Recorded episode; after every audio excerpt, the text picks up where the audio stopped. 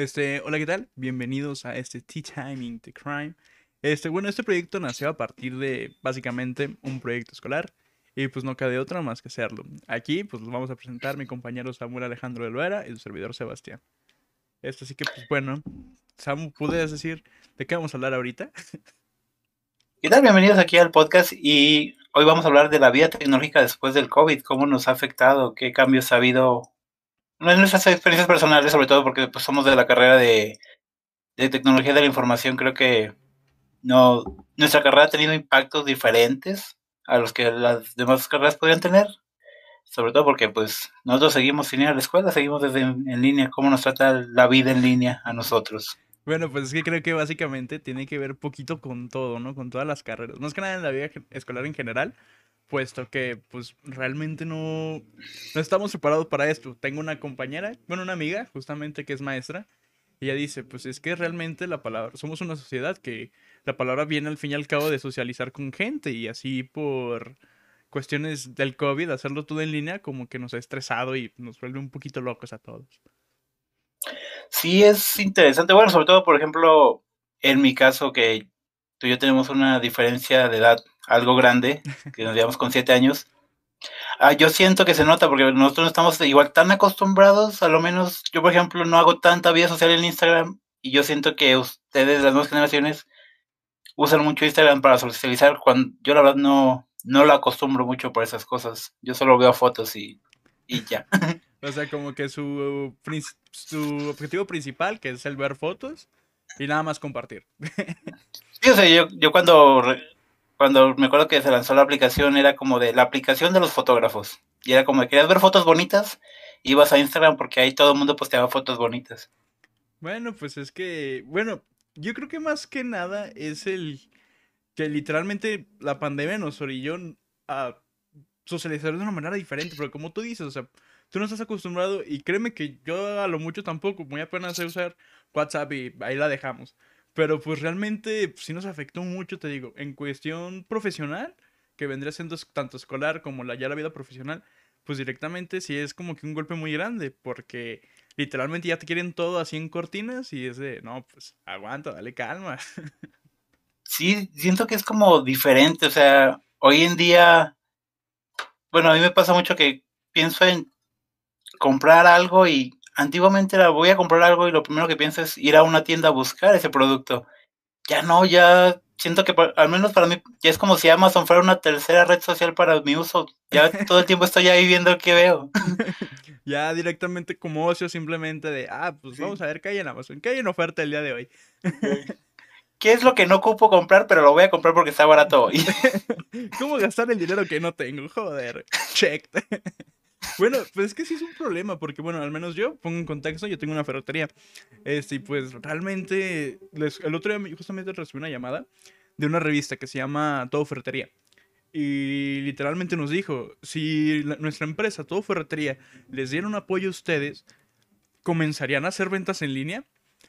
Pero es como que es de pensársela, porque pues una ferretería, pues nuestros clientes principales son gente que quiere hacerlo todo por su cuenta y albañiles la mayor parte del tiempo, gente de construcción.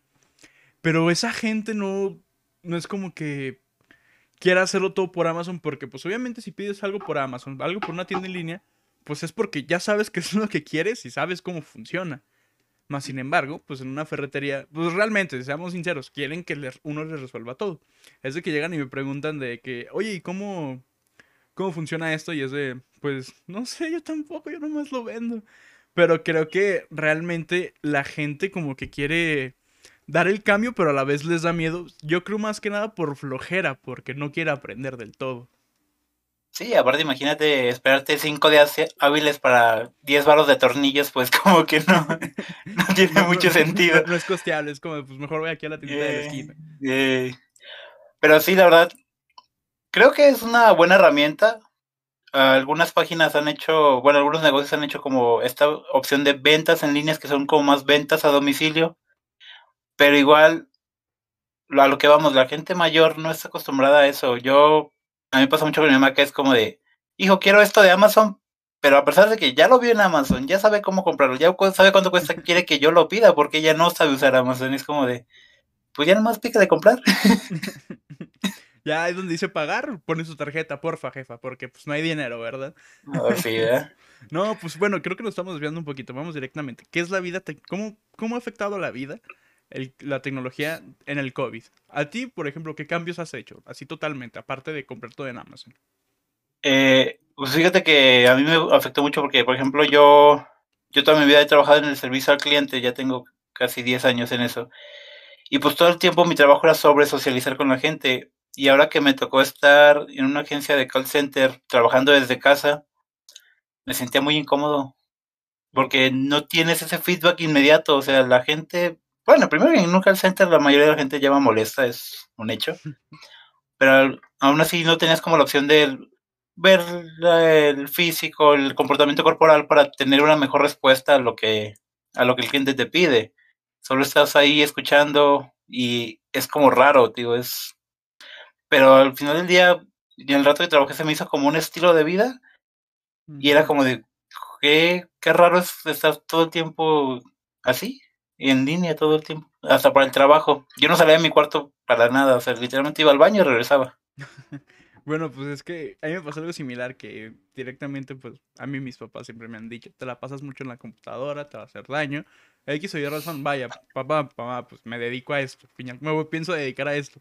Más sin embargo, creo que el problema radica de que una cosa es que lo hagas por gusto y ya el hecho de que comience todo por línea, este, el simplemente interactuar así, si es de, ya, ya no, no tengo gusto, ya simplemente me harta, me estresa no puedo estar sentado aquí todo el día, este, necesito salir.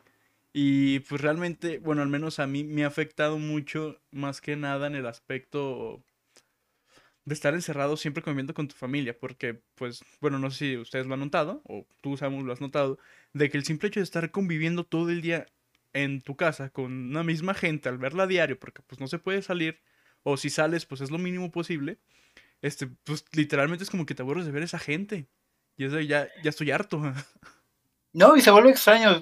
Siento que eh, nos pasó a todos. Todos conocimos a alguien que tenía hijos y que realmente, ¿qué haces como padre? Como padre llega, te levantas a las 7 de la mañana, los avientas a la escuela y te olvidas 7 horas de ellos. Y eres como de, a ver, ahora sí, atiéndelos, haz que jueguen, haz que hagan tarea.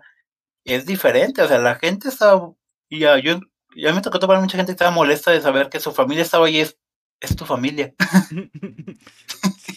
o sea, tipo de que, no, joven, pues estoy hablando aquí al call center porque neta ya estoy harto de ver a mi vieja aquí al lado de mí y es como de, pues, bueno, o a, mi hijo o a mi pareja, eh, qué sé a mi perrito, ah, pues dale calma.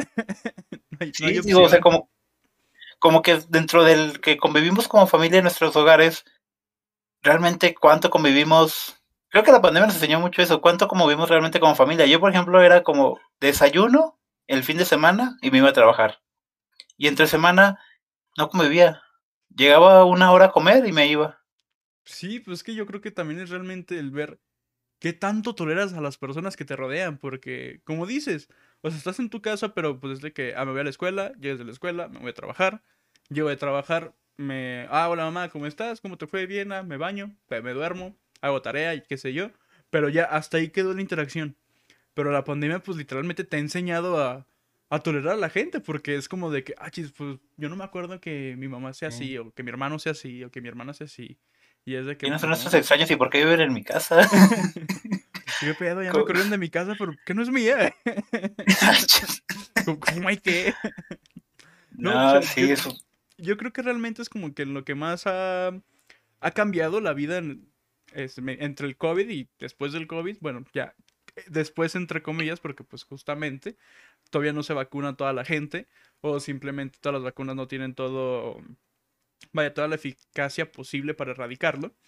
Este, pues creo que nos ha afectado más que nada en lo, en el aspecto social, porque es que sí, es de que, bueno, yo la primera vez, el primer semestre que nos tocó hacerlo en línea, pues yo estaba súper irritante, o sea, era de que me decían algo, si era de estilo el famoso dicho de mírame y no me toques, porque me decían algo y automáticamente explotaba, pues te pasó a ti simplemente, cómo nos agarramos, pero pues es de que también pasó de que los profes, pues como ya era en línea, pues te tienen más checado y ya ni te avisan, ya nomás te sueltan la tarea y es como de, ay, aguante, tiene paro.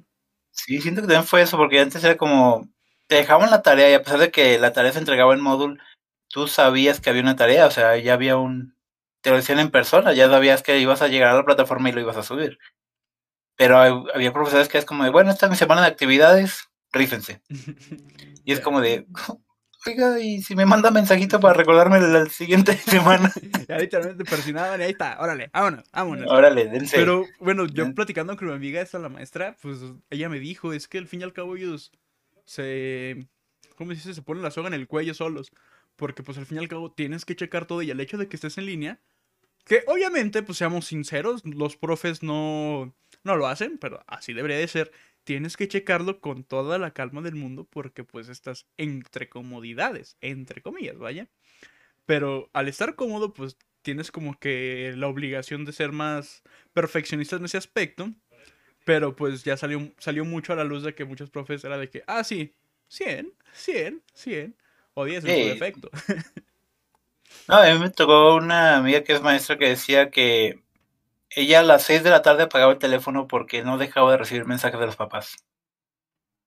En plan, oye, es mucha tarea o mi hijo no lo alcanzó a subir o así. Inclusive tengo una vecina que se la pasa publicando tonterías y luego decía, ay, no, es que mi hija no tuvo tiempo de subir la tarea. Es como de, seamos sinceros, si tuviste tiempo de publicar, tienes el tiempo de sentarte con tu hija y tomarle un par de fotos a las tareas y subirlas, o sea... Sí, yo creo que también bueno, ahí entran mucho los problemas, porque muchos de los papás dicen, es que le dejan mucha tarea a mis niños, no las podemos hacer, porque pues yo me tengo que poner a hacerlas con ellos. Y pues al fin y al cabo son niños, y los niños pues, tú sabes que para enseñarle a un niño pues es muy difícil, porque pues un niño es súper imperactivo, qué sé yo. Y el hecho de que los papás pues están acostumbrados a tirarlos allá a la escuela y, ay, háganle como puedan, pues está mal. Y pues realmente es como que te das cuenta más bueno, yo creo que la pandemia como tal nos ha enseñado a optimizar nuestros tiempos. Porque alguien que no puede hacer algo es porque no optimizó sus tiempos. En la mayor de los casos, ¿verdad? Sí, es que también, bueno, me, a mí me, gusta mucho este análisis de la, la antigüedad dentro de la actualidad, porque antiguamente se acostumbraba que un papá enseñaba a su hijo un oficio y era lo que su hijo hacía porque no había escuelas. Y ahora es como ahora volvemos en esta parte en la que los papás se sientan a enseñarle a los hijos cosas pero vamos a ver que no es tan fácil. Realmente la labor de padre, yo no digo que no, yo no admito los padres, son muy buenas personas por tener la paciencia de cuidar a un niño, pero es un tema, es cansado, es estresante, la verdad. Sí. Los maestros lo hacen porque pues al final del día de eso viven, pero... Creo que de ahí viene el famoso dicho de que, ah, ok, pues que a mí tampoco me gusta, pero pues me pagan. Y es de que, pues, mínimo, pues ya tienes algo, pues seamos sinceros, ya la mayoría parte de, la mayor, bueno, la mayoría de la población ya se mueve por el dinero. Así que No, y aparte seamos sinceros, cuando empieza a tener como un poquito de conciencia de lo bueno, lo malo y acá cuando estás como en prepa, si dices, "Oye, este güey es muy cagado, pero ¿por qué no se calla y se siente un rato? ¿Por qué no deja al maestro dar su clase?" Sí, sí, sí, creo que tiene que entrar un poquito más de que el hecho de que como los niños están en su casa, pues los papás tienen que tener más normas. Eh, porque me ha tocado mucho de que, ah, pues tiene tarea, pero pues no se calla, porque como no puede pensar, pues mejor, vaya, se aburre un niño, un niño se aburre, se harta y pues directamente se pone a hacer otras cosas. Ah, pues tenga, mi hijo, póngase a jugar en el Xbox, este, póngase a jugar en el Nintendo. Y vaya, no digo que yo sea así, yo también soy un malcriado y pues ve, o sea, he estado batallando al fin y al cabo y es de que, porque ahorita mismo es donde lo pueden parar. No digo que así sean todos los padres porque pues vaya, no soy padre, no tengo derecho a opinar como tal. Pero pues creo que las normas sí son necesarias en ese aspecto, más que nada por los tiempos, como ya dije. No, y al final ya le das a tus hijos otras herramientas. La, herramienta del autoaprendizaje que, que desde que yo me acuerdo estaba en la prepa era, muchachos, está bien que se apoyen de los profes, pero tienen que aprender a, a desarrollar un autoaprendizaje, a investigar, a hacer cosas. Porque al final del día, seamos sinceros, vas a un trabajo y lo que viste en tu carrera no es lo que vas a hacer. Es una base para que investigues y realices tu trabajo, tus tareas. Sí, vaya, pues de hecho justamente el otro estaba comentando con otro grupo de amigos que, o sea, todo lo que se va a ver en la carrera, si es que estudias una carrera, claro, es que es demasiada información y es tan poquita que necesitas especializarte al fin y al cabo. O sea, al final tienes que seguirle tú para adelante si quieres ser algo. Porque pues eso del conformarte y, ay, aquí me quedo y me estanco, pues creo yo que no está chido.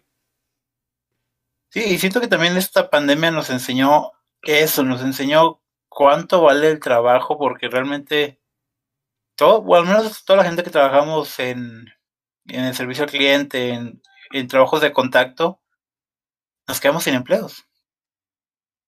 Y es como de, como de ahí te entiendes que realmente eso de recibo dinero una vez a la semana porque voy y hago una actividad de ocho horas, no es una vida porque no sabes qué va a pasar después.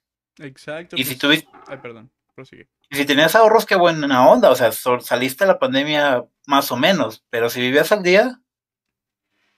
Sí, pues creo que eso de vivir al día lo tienen la mayoría de los negocios aquí, porque pues simplemente fue cuando cuando comenzó, que fueron como al menos los primeros dos meses, sí querían toque de queda totalmente. Nadie salga de sus casas, nadie abra negocios y pues hay mucha gente que va al día, por ejemplo, yo aquí en mi negocio pues voy al día y era de que pues, o sea, tenemos un ahorro, pero ¿cuánto nos va a durar ese ahorro?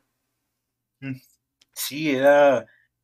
Creo que se volvió un tema financiero importante. Yo la verdad era de las personas que vivía al día y hoy en día no, yo hoy en día digo, ¿sabes qué? Si puedo meterle un poquito de dinero a la cuenta, pues va, meto algo. Yo sé que no es mucho, pero al menos sé que voy a poder sobrevivir un tiempo sin trabajo.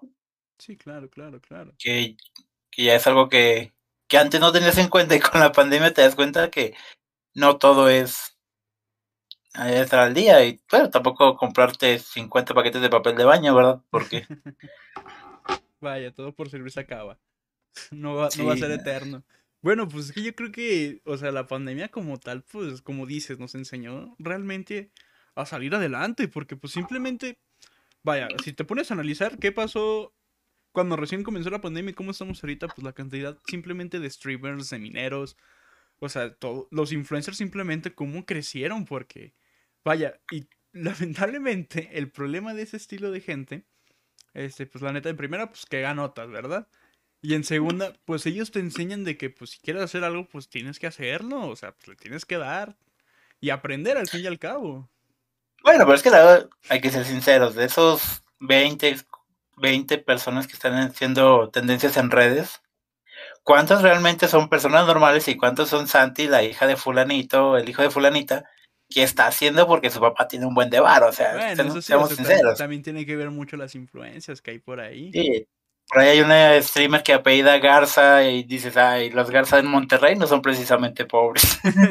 bueno, pues creo que simplemente el hecho de hablar de Monterrey y que está haciendo stream ya es otra cosa. Sí, o sea, ya saben, ya, es otro tiro, porque la verdad. sí, pero creo que ahí entra lo de las falsas esperanzas, porque pues mucha gente es como, si ellos pudieron, porque yo no? O sea, no digo que no puedas llegar a eso, sin embargo, obviamente la vas a tener más difícil. De que puedes, puedes. No, y aparte, si tienes un talento real, un talento de verdad, creo que siempre, siempre se fijan en ti. Yo, o sea, ahí tengo un, sigo una TikToker que literalmente hace poemas mientras cocina pasteles. Y la chava es una chava que hace poemas, pero es tan buena su poesía que te, te gusta verla, te entretiene. Vaya, te engaño. Ahora, hay gente que de verdad no tiene talento y la ves intentando y intentando y es como de, amigo, no. ya, ahí, ahí para. Sí, sí. Pues sí, pero bueno, creo que más que nada dentro de esta pandemia lo que ha faltado que nos enseñe mucho, bueno, a muchos pues ya les cayó el, 20. Vaya, ese mucho dicho de que me cayó el 20. Pero otros no, no quieren aprender como que los errores y ver qué se está haciendo mal y pues comenzar a reconstruirse porque siempre hay tiempo para todo. Bueno, eh, obviamente no, tenemos un límite de vida. Pero pues si realmente quieres empezar algo, pues nunca nunca como que un mal momento. No, y este boom de la tecnología nos dejó muchos nuevos empleos y muchas nuevas opciones de, de empresas dentro de la rama de la tecnología que no tenemos tan en cuenta. Yo a lo menos justo estaba hablando con una amiga porque queríamos abrir un restaurante fantasma, que es, oye, tengo la imagen de un restaurante, tengo un menú en una aplicación, o tal vez en dos, pero no tengo un local. Y es, voy a poder hacer el emprendimiento dentro de un espacio sin tener que invertir en el espacio. O sea, cocino en, mi, en la cocina que siempre he tenido en mi casa y se lo lleva el repartidor. Y entonces, en vez de empezar un negocio con 100 mil, 120 mil pesos para, para rentar un local y tener equipo, es invierto 3 mil pesos en empaques y empiezo a vender.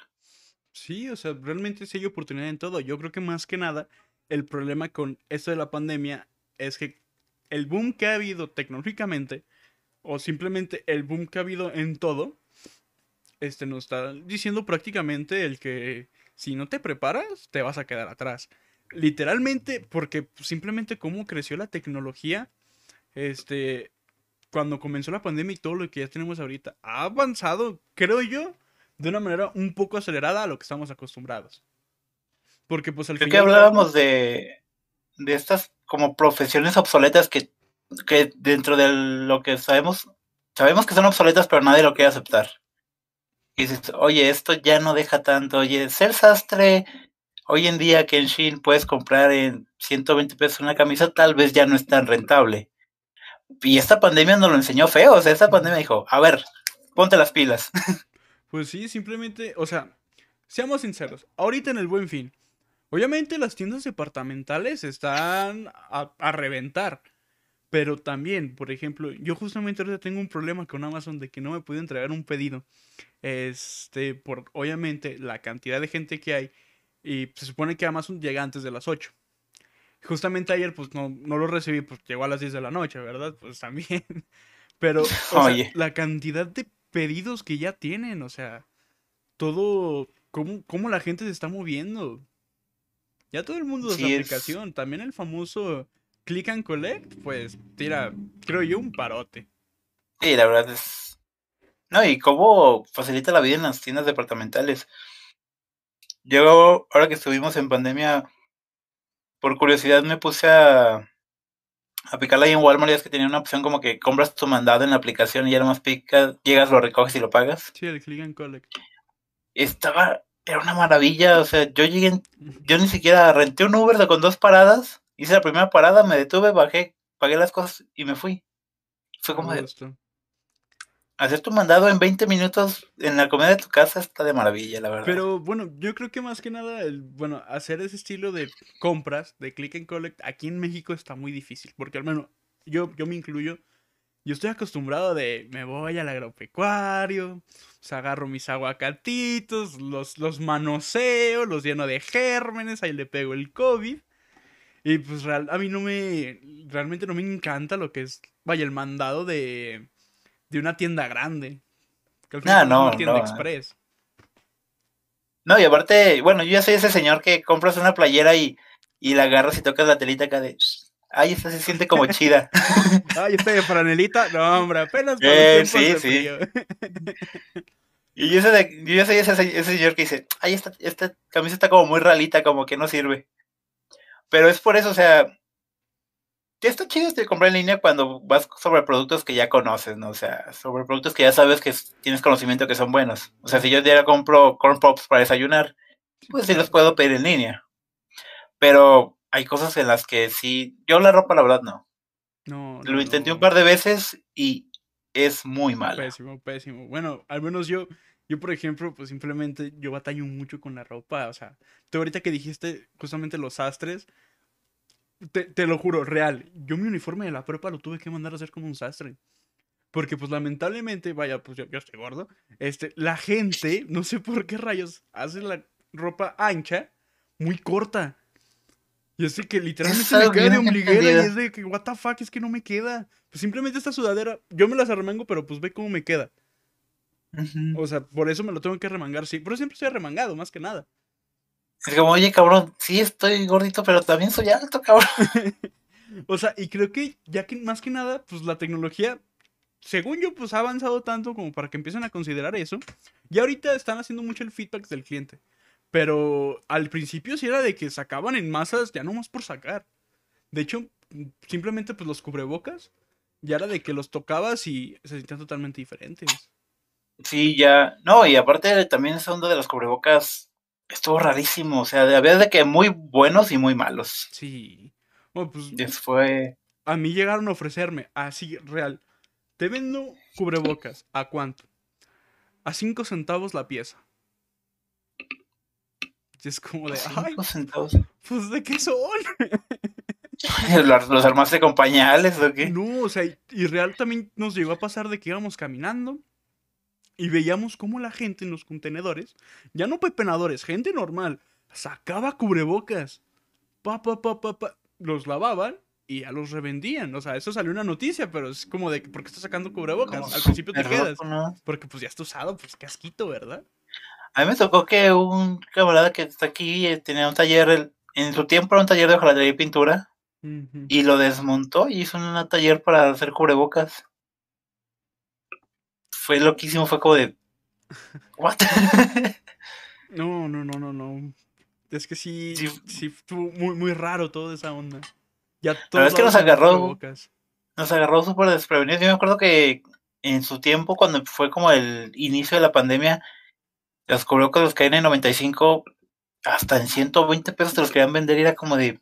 Sí. ¿Como por? O sea, de hecho yo, yo tuve un problema porque pues Trooper vende. Trooper pues es una empresa de acá. Tú ya la conoces.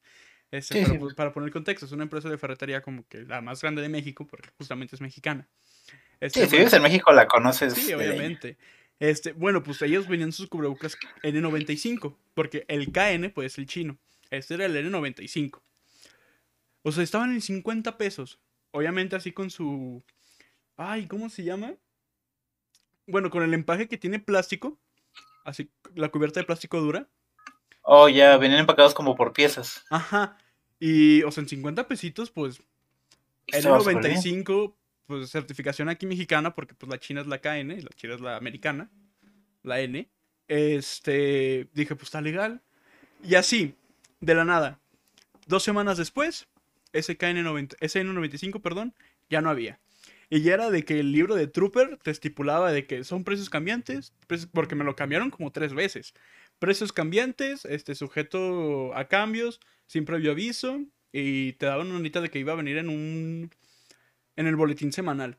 Y era de que el precio se incrementó de 50 pesitos para dar a público, ya lo tenías que dar como en 150.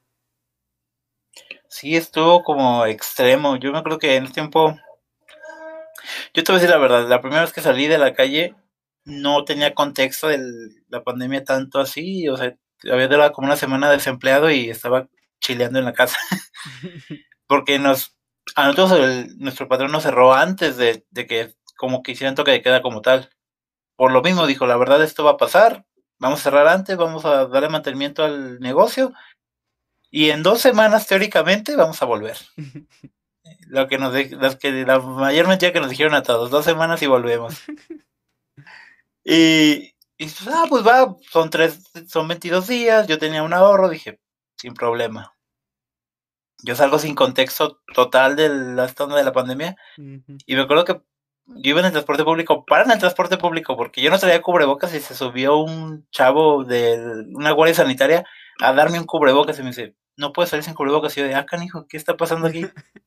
De repente me ves a cada brigadas en cada parada del camión, es como de, ah, chis, ah, chis. ¿Qué onda? Pero es que creo que, bueno, yo lo que vi mucho es que había como que... No había organización en eso, porque pues también el cubrebocas te lo pedían, pero lo podías traer todo mal puesto. Y ya no te decían nada. Es como... No, ¿cuál- ya. ¿Cuál, cuál, cuál- cuál fue el chiste? Porque así era al inicio también. O sea, sí te lo pedían y te decían cómo ponértelo. Pero la gente se ponía a pelear de yo me lo voy a poner como quiero. Y es de que, pues, neta, pues, what the Es fuck. que la, la gente es rarísima, o sea, Sí. yo entiendo que hay gente que no cree, cada uno es libre de creer y no cree en lo que quiera, pero es como de, bueno, tal vez no crees, pero por protocolo social te lo pones y ya. Pero pues es que, le- yo- bueno, por ejemplo, aquí en la Ferre viene mucha gente. Así lo veo que viene sin cubrebocas. Yo ya no les digo nada, pues ya tengo yo, este, pusimos acrílico. Y al, al acrílico me protege. Este, y aparte los puse como un metro y medio del mostrador. Yo les, ten- les tengo que aventar todo, casi, casi. Ya sé que llegan, me ven, ah, ocupo cubrebocas. Se ponen el cubrebocas, se meten, se lo quitan. Y ese, entonces, ¿para qué te lo pusiste? Como camarada, así no funciona. Sí, es como de. What the fuck. Y luego dices, ¿te pone el cubrebocas, por favor? Ah, sí.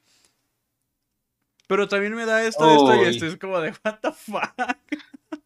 No, yo lo que sí soy enemigo es de la joya esta de, ahí no traigo cubrebocas, y hago como que así, me escondo la cara, es como de hermano. Obviamente se nota que no traes cubrebocas. ya sé, ¿verdad? O sea, bueno, está bien porque al menos lo intentan.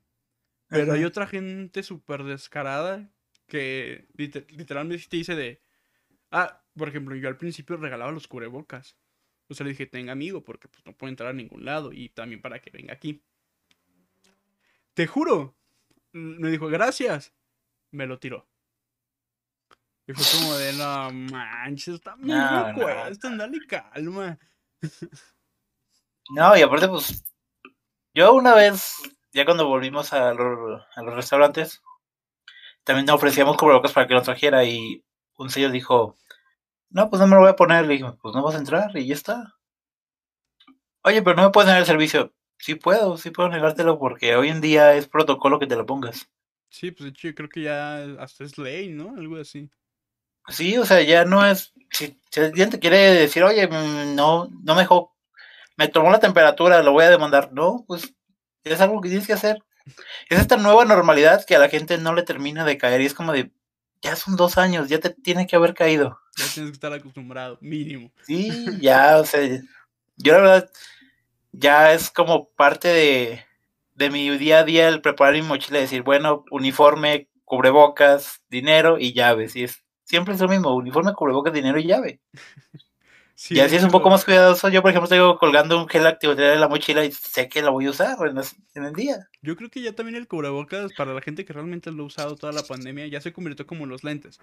Porque, bueno, no sé si te has usado lentes para ver. Al principio, pues obviamente está súper incómodo porque pues tus orejas no están acostumbradas y vaya, al fin y al cabo es un peso a tus orejas. Y el cubrebocas, pues igual, pues tus orejas te dolían, qué sé yo, pero ya ahorita ya es de que... Ah, sí, porque a mí me ha pasado así con los lentes puestos. ¿Dónde están mis lentes? Ya también con el cubrebocas, pero lo traes puesto. Y es de, no, pues... Pero bueno. A veces que me pasó la clásica de tomarte agua con cubrebocas. Ah, sí. Un... Qué vergüenza da. sí, no, una vez a mí me pasó que fue a taquear, fue a comprar unos tacos, traía el cubrebocas, ah, muchas veces ya, pues aquí saboreando, lo eché el guacamolito, su limoncito, su cebollito, su cilantrito, así. Luego pues, sentí en la lengua pues todo el papel del cubrebocas. Y es como de, ya ves que tiene como pelitos. es como de, aguanta, aguanta. Pero bueno, cubrebocas manchado de salsa. Bueno, retomando un poquito sobre qué tanto ha impactado la tecnología. Qué bueno que justamente ahora sacaste lo de los restaurantes. ¿Tú qué has visto cambio ahí? Uy, ahí.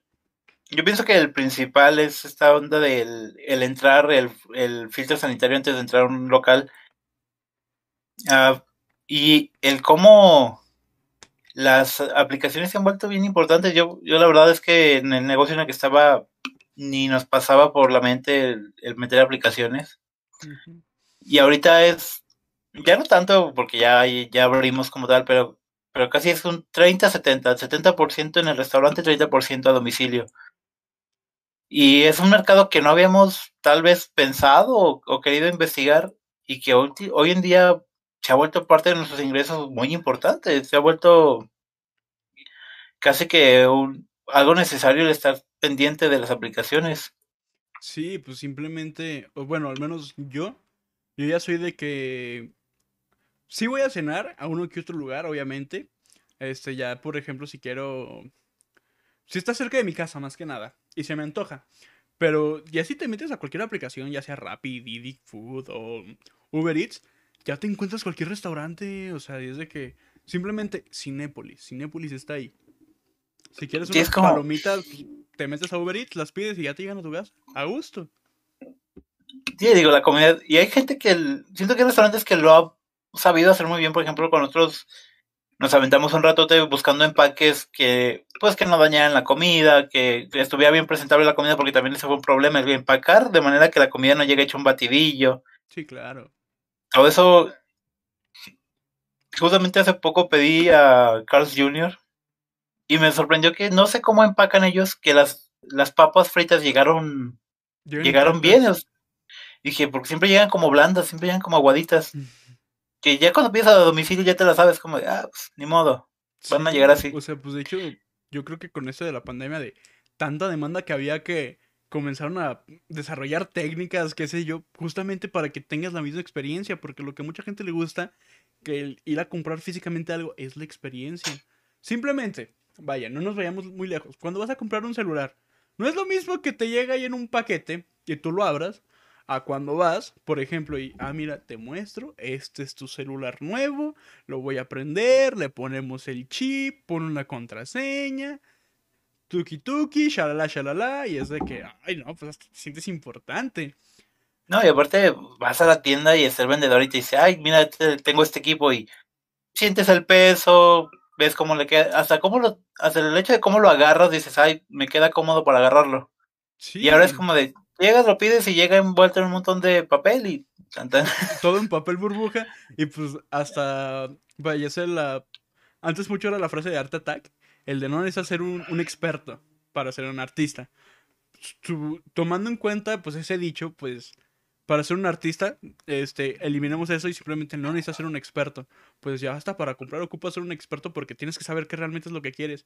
Porque pues raramente te van a hacer un cambio completo. Y más en equipos electrónicos. Sí, es, es bien raro y a mí me pasa mucho que me da mucha frustración cuando, por ejemplo, compras en Amazon que es como de, hay muchas buenas referencias y hay muchas malas referencias también. Es como de, eh, ¿realmente es bueno o realmente es malo? Porque a veces se dice, oye, pues el equipo no servía. Y es como, bueno, puede que uno, uno de varios salió defectuoso. pero luego ves dos o tres iguales y es como de, ¿realmente el equipo no funciona? Porque hace poco me pasó, estaba buscando los audífonos y literalmente había una mala referencia porque decía, no los puedo usar. ¿Por qué? Porque no le sabía el señor. El señor no le sabía los audífonos y le puso mala calificación porque él no le salía ver los audífonos. Justamente hoy me pasó aquí en la ferretería de que pues, has usado un probador de corriente de desarmador. Ah, es como que tiene como una un LED en la punta, ¿no? Y vas como picando. No, no en la punta, lo tiene, mira, mm, supongamos, tienes un desarmador. Déjame ver si tengo un desarmador por aquí. Este, este. Vaya, Tú tienes este desarmador. Obviamente es transparente y tiene una punta plana. Aquí en el centro, digo, como es transparente, tiene un LED. Y aquí tiene la tierra. Digo, no la tiene tanto en la punta como tal, porque no pita ni nada. Pero es un LED que literalmente no hace luz, o sea, es una luz muy tenue. Y llegó y, ¿sabe qué? Pues no me funcionó. Ah, ok. obviamente, en lo eléctrico, porque también a nosotros nos hacen lo mismo, es raro que te hagan una devolución completa, a menos de que sea defecto de fábrica y que lo compruebes. Así que pues yo obviamente lo agarro, voy y lo calo, porque pues no le sabe la gente. Y le dije, ¿cómo lo puso? No, pues nomás lo metí así, al conector. Y es de que, ah, no, pues es que así no se hace. Más ahorita tengo una explicación. Supongamos, ah, este. Déjale, pongo una punta plana. Permíteme, permíteme. Esto se hace rápido, mis amigos. Ah, ah, ah, así. Ahora sí, así tiene su punta plana. Este, lo agarras en tu conector, en tu enchufe, y lo metes, obviamente, a la que tiene carga, porque pues hay una que es el negativo y otra que es el positivo. Esto lo metes al positivo y lo que tienes que hacer es aterrizarlo con tu mano. Ya tocas este, la tierra con tu dedo y ya prende la luz, si es que realmente hay si hubiera corriente, ¿verdad? corriente, ¿verdad? Porque pues, para eso lo compraste. y ya, no se le queda viendo y es como de, entonces lo tengo que tocar. Es como de, sí, pues lo tiene que aterrizar. Y hay veces, porque como, bueno, antes, como se nota aquí, había unas patitas más chicas que otras. Ella ah, ahorita ya son las patas del mismo tamaño. Pues ya la gente se confunde más. Y es de que hay veces que lo metemos en el equivocado y por eso también no nos da. Y ya, pues, el señor, o sea, es como, ah, pues muchas veces, y se va contento. Porque, pues, justamente el hecho de comprar algo en línea, pues te pierdes de la experiencia de ir, preguntar y que te resuelvan la duda. Porque, pues, si seamos sinceros, ¿quién va a creer que le resuelvan una duda en una semana hasta que le contesten en línea? Sí, hasta que el chatbot te dé tu turno para que pases. Sí, o sea, literalmente, pues, pues nadie. Porque al fin y al cabo es una experiencia. Y pues la tecnología, y más ahorita en línea, todo lo que es la compra masiva de cosas online, no nos está dando esa experiencia. Y de hecho de ahí salió el famoso metaverso que se está intentando hacer, que ya hablaremos después de eso. Pero bueno, sí, la verdad. Este, perdón, ¿qué ibas a decir algo? La verdad es que es raro el cómo nos afectó la tecnología hoy en, en la pandemia, porque, bueno, eso te pasó a ti, A mí me pasó mucho en el call center que me llamó mucha gente frustrada. En plan, no le sé.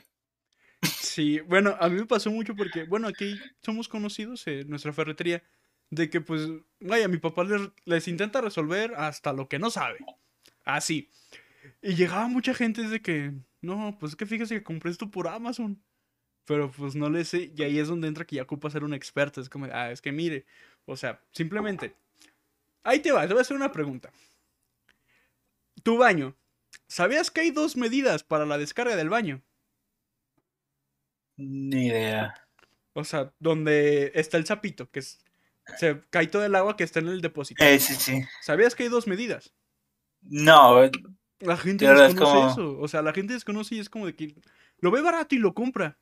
Pero pues no sabía que existían dos medidas. Y es como, ah, fíjate, es que, bueno, en este caso, pues yo no te lo puedo agarrar porque pues yo no manejo ese producto. Pero es que existen dos medidas. Y ya la gente pues se va contenta un poquito y ya siente como de, ah, ya no perdí tan fácilmente mi dinero. Ya lo puedo vender y sé cómo venderlo. sí, aparte, pues ya dices, bueno, a lo, lo mejor fue mi error porque no sabía que. No, ya, es como pasa muy seguido, güey. A mí me pasa mucho. Yo en la casa, la verdad, casi no toco nada. Todo lo. Le digo a alguien que lo haga por mí, contrato gente porque. Porque primero no le sé. Más que La única vez que quise mover algo eléctrico, casi vuelvo la instalación eléctrica de mi cuarto. Entonces, y, y es eh, también esa parte, o sea, en tiempos de pandemia no había esos servicios, no había técnicos que te ayudaran a las cosas porque no estaban todos encerrados. Sí, o sea, y, y vaya, realmente cuanto más tiempo estás en tu casa, más ves los defectos que tiene. Y es cuando ocupas de hacer uso, en este caso, como es pandemia, de la tecnología de veo este tutorial, busco cómo se arregla, compro las piezas, veo que no quedan las piezas, ¿y ahora qué hago? Ahí está el problema, es como de, es que realmente desconocen. Sí, es. Bueno, me pasa mucho que. Tú sabes que el internet es una cosa bien extraña. De repente el, el modem funciona, de repente no, de repente hay que reiniciarlo. Y a mí me pasó. Yo desconozco cómo funcionan las cosas en Estados Unidos. Pero me pasó que las casas en Estados Unidos tienen como tres outlets para internet. O sea, así las construyen. Pero de repente uno jalaba y los otros dos no. Y era como, ahora, explícale al cliente que tiene que quitar su modem, meterlo en los tres outlets y en los que funcione el internet, en ese lo va a quejar. Es como de, Pues, Simplemente, pues todo el tráfico que hay que te dicen. Porque, o sea, si es marcado y es de. "Y Ya intentaste cambiar el canal de tu red. Pues es como de. "¿Y ¿Cómo, mo- ¿Cómo hago eso? Porque ahorita ya es mucho de que te mandan un videíto o marcas o qué sé yo. Y te dicen, sigue estas instrucciones. Y es de. ¿Qué es eso? Simplemente Sí. yo ahorita tengo un problema con toda mi red. Porque, la- o sea, la red está jalando de maravilla está funcionando mejor que otros días. Pero no se ven las teles, más que en una. Tuve que marcar y me dicen, ah, bueno, deme la dirección MAC. En este caso, pues nosotros ya estamos acostumbrados a lo que es una dirección MAC. Pero ¿qué hubiera pasado si mi papá me hubiera hablado? ¿De dónde saco la MAC? y a mí me pasaba que yo pedía la dirección Mac a la gente mayor y no sabía qué. Y te- literalmente le decía, a ver, señor, en, en tal lado hay un sticker de, de- de este color. Y en la primera línea dice IP. Y abajo dice MAC. Después de ese MAC vienen unos números. ¿Me los repite, por favor? Sí, o sea, y es de que literalmente la pandemia te ha hecho que seas observador. Porque tienes que observar es- todo, tienes que tenerlo todo bien checado para saber cómo pedir ayuda y que lo ataquen directamente. ¿Y cómo te cae el 20 que no somos expertos en nada? Porque al muerto dices, ah, yo todo lo que se me atora lo medio lo resuelvo. Pues sí, lo medio lo resuelves porque medio lo sabes, pero ¿y lo que no sabes? Pero, y la otra mitad, o sea, sí es de que justamente me pasó de que intenté arreglar un- una computadora. Y es como de, no, pues ahorita esta historia te va a sonar. Ah, pues ahorita hacemos que se le borre toda la BIOS a esta computadora. Le quito la pila, busco un video, le quito la pila al BIOS. Ah, pues en esa le quito la, la pila al BIOS. ¡Pum! Le saqué todo el puerto de la pila. Y es como de... ¿y ahora qué no, pues qué procede. y pues ya seguir viendo videos, pues ya hasta encontrarlos, obviamente en inglés, porque si buscas todo en inglés es más fácil que te salga el tutorial y soldar. Y ya, así queda, pero pues si es de que te das cuenta que realmente no sabes nada.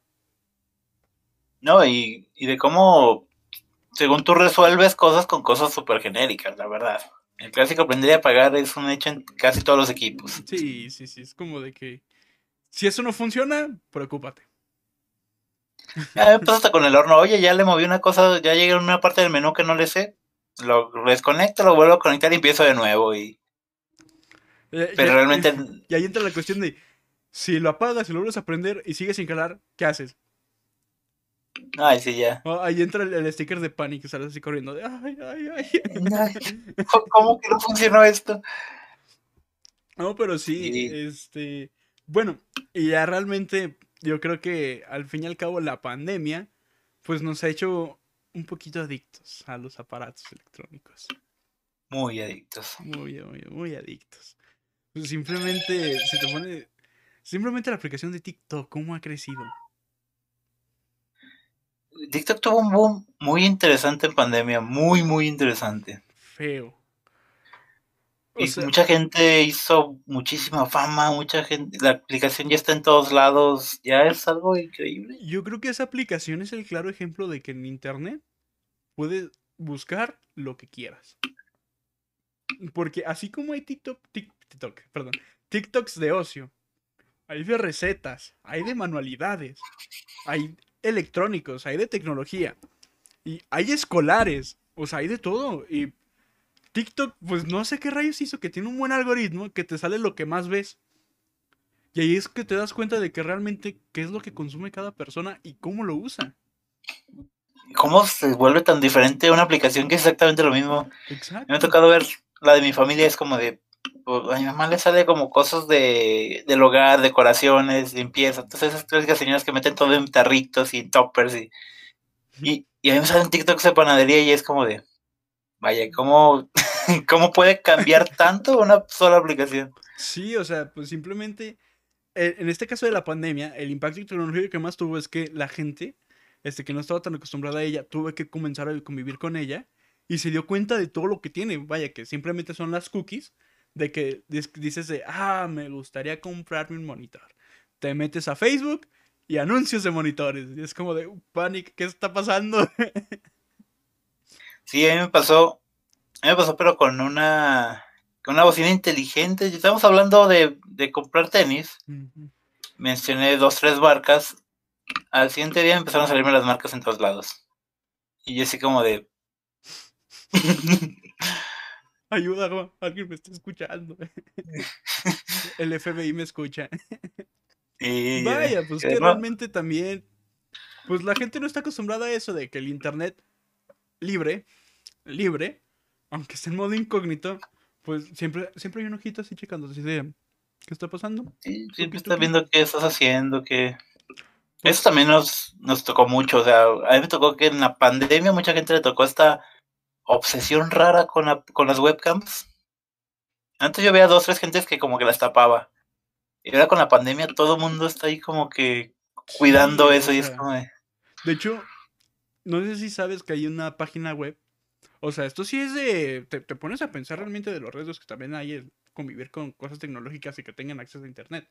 Hay una página web que te automáticamente te metes y te pone una imagen random de una cámara que esté conectada a Wi-Fi. Y puedes irla cambiando. Y de hecho, con- conviviendo con una amiga me dijo, ¿sabes qué? Porque le dije, Achis, porque tiene más que en tu cámara, porque pues es raro, le digo, existen estas tapitas, las que estamos acostumbrados nosotros que se deslizan, más cómodas y sí. súper baratas. Y no deja todo plegostioso tu cámara. Bueno, y me dice, ¿a poco sí? Dice, sí. Y dice, es que la tapé porque justamente me asusté el otro día que yo estaba haciendo tarea. Y pues, ese- esa es una ventaja, creo yo, de las webcams, que ya cuando se prenden, tienen una luz que te lo indica. Sí, tiene un sensor que te dice, está grabando. Y se puso a pre- y que se prendió la luz y se quedó así como 10 minutos. Dice, no, agarré la cinta y la tapé.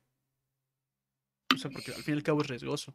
El convivir con la tecnología es riesgoso, no porque sea mala, sino por el uso que le pueden dar. No, y el uso que le das tú también. Yo me acuerdo que hoy en día creo que Facebook ha avanzado mucho o ha evolucionado la gente en Facebook y es más sobre ocio, sobre cotorrear, sobre publicar pensamientos, tal vez.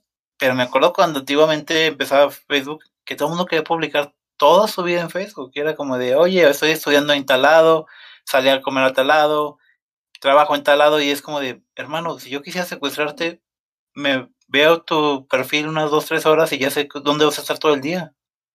Y sí, o sea, y luego, lamentablemente, o sea, no sé si has escuchado el término de que nosotros somos humanos artificiales. Porque, seamos sinceros, todos tenemos como que una misma rutina. Por más que la cambiemos, siempre hay una rutina. De hecho, justamente, estuvo muy curioso porque el día de ayer, uh, ayer, ayer, no, antier, el sábado, a un tío lo intentaron robar. Ahí en su local. Pero lo que estuvo curioso es que se vio en las cámaras, porque tiene cámaras. Porque también eso pasa en, en internet. Es lo que pasa al fin y al cabo. Pero, o sea, para que tengan un ejemplo de la vida real. Se paró una camioneta enfrente del local y no se bajaba nadie. Mi tío estaba enfrente, en su oficina. Y luego, pues, tuvo que ir a ayudar a uno de sus empleados y se metió. O sea, hay una pared. Pero pues te concentras ahí, pues como arregla máquinas, pues están martillando, qué sé yo. En cuanto se metió de la camioneta, se bajó alguien. Se metió. Vio una caja, le intentó jalar no pudo, para la buena suerte de mi tío, porque pues pesaba como 50 kilos esa caja, es un cabezal de una máquina de coser. Pero, o sea, dice mi tío, o sea, en primera, pues qué buena onda, y en segunda, pues me hubieran dado baje con 200 mil pesos. Y es de que, porque esa cosita es lo que vale. Este, porque son máquinas industriales. Y que ya, que no pudo. Y como que se volteó a ver, a ver si venía alguien, no había nadie. Lo volvió a jalar, no pudo. En eso salió su empleado lo había agachado, pero pues obviamente uno por inercia como está en su trabajo, pues no mal piensa. Es raro que uno mal piense cuando está más que nada concentrado en su trabajo y luego sale ve a alguien. Y le preguntó, ah, a sus órdenes. Ah, nada, oiga, ¿qué arreglan relojes? Ah, no, ah, bueno, gracias. Y se fue.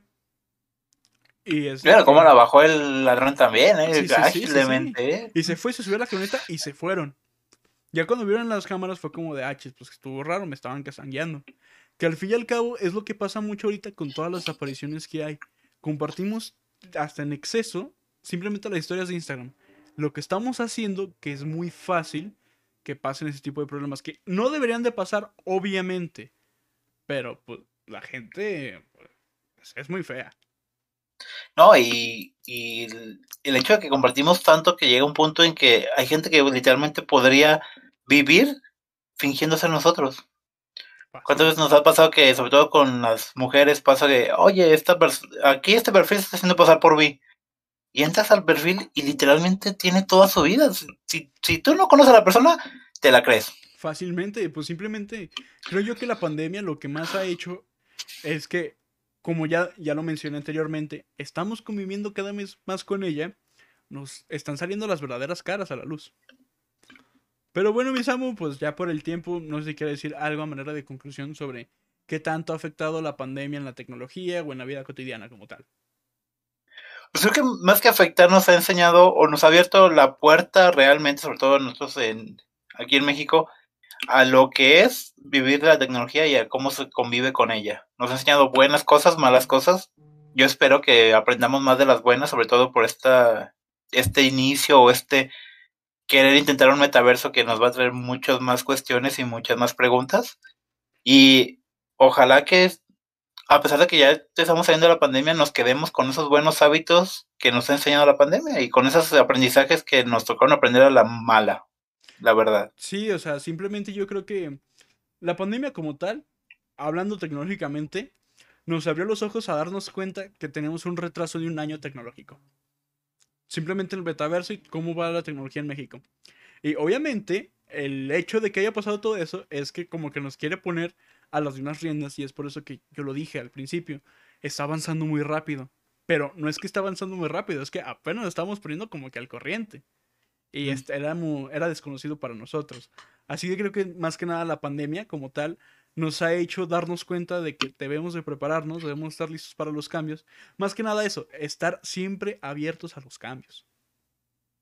Sí, eh, creo que es sobre todo eso, estamos aprendiendo sobre tecnología en todos los campos, que es algo que se quería hacer y no se había dado cuenta por la resistencia de la gente y hoy en día, gracias a Dios, la gente cada vez se resiste menos a convivir con la tecnología. Sí, la verdad sí, pero pues bueno, yo creo que pues, la, dejamos hasta aquí, ¿no? Ya un poquito, ya para seguir luego con otros temas, así que pues bueno, por su atención, muchas gracias, Samu, no sé si quieres despedirte. Hasta luego, que tengan una excelente semana, día, dependiendo de cuándo estén viendo eso. Y nos vemos en otra misión de Tea Time in the Crime. Avianto. Vamos.